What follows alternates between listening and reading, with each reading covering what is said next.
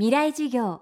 この番組はエンパワードバイイノベーション NEC 暮らしをもっと楽しく快適に川口義賢がお送りします。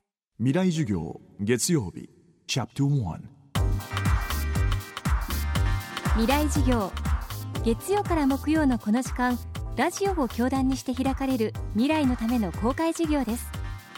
今週の講師は沼津港深海水族館館長石垣浩二さん。水族館の館長として深海生物奇妙で楽しい生き物というビジュアルブックの執筆監修を手掛けるなど海の生物の魅力を伝える活動を続ける傍ら世界各国の水族館博物館大学に海の珍しい生き物を収めるブルーコーナーという会社の代表も務めています。今週は国内では珍しい海洋生物の納入という仕事についてそして石垣さんが海に関わる仕事を通じて伝えたいことを伺っていきます。未来事業1時間目。テーマは海の手配師というお仕事。私の仕事はあの世界中の水族館からこういう生物を納入してほしいと。依頼を受けてその生物を探してきてでそれを調達して、えーまあ、当然ですけど生きた状態で水族館に収めるという仕事をしてます。これが海の手配師というふうに呼んでいただいてます。あのー、魚取るって本当自由のように思われるかもしれません。基本的に全て資格というか免許がありますね。ですからあのー、世界各地そうなんですけども観賞用の魚を取っていい免許も別なんですね。食用とは。ですから、えー、監修を取る人はそれ専門の人がやっぱりいますけどその免許がないと取ってはいけない。だその監修の免許を持ってる世界中の人たちと一緒に船に一緒に乗らせてもらうとか一緒に潜らせてもらうとかして、えー、共同で魚を取ってます。まあ私の仕事で一番多分ネックになるのは輸送ですね。これ取った後のそれから水族館を収めるまでの輸送っていうのは実は一番難しくてですね。そこで死んでしまったりストレスになって弱った場合には全て台無しになってしまうのでだからそうしないために、まあ、いろんな工夫をしてるわけなんですけども。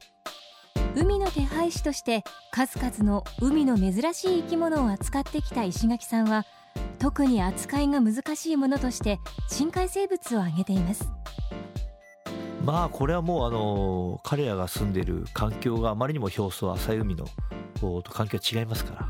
一つはもう暗いですよね。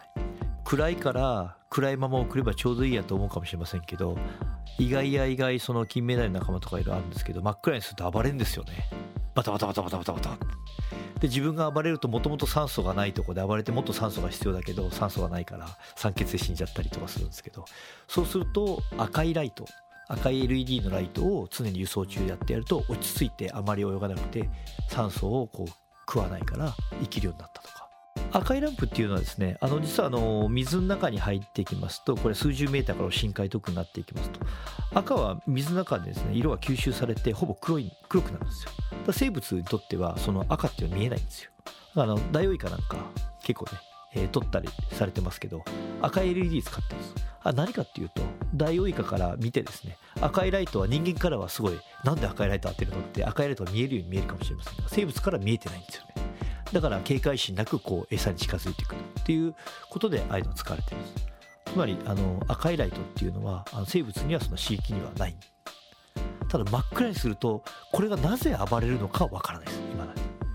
だけど 200m より深い海を深海と呼んでますけどもあのそんな中でも 200m から 1000m っていうのはかすかに光が届くわけですね。でそこにいる生物を送ってるわけですからかすかな明かりをこう好んでるのかもしれないということで赤いライトを使ったんです。そしたら落ち着いてあまり暴れなくなったんで輸送に成功するようになった。これはでもやってみて分かりました。未来授業明日も沼津港深海水族館館長石垣浩二さんの講義をお送りします。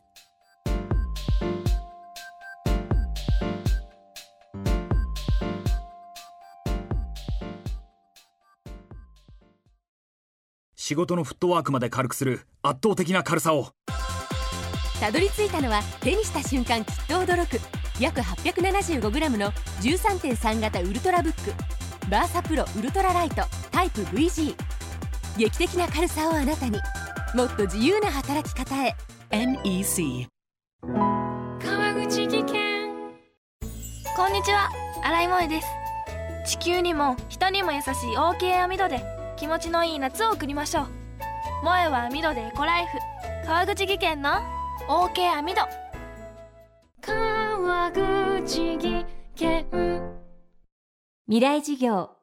この番組はエンパワードバイイノベーション NEC 暮らしをもっと楽しく快適に川口技研がお送りしました。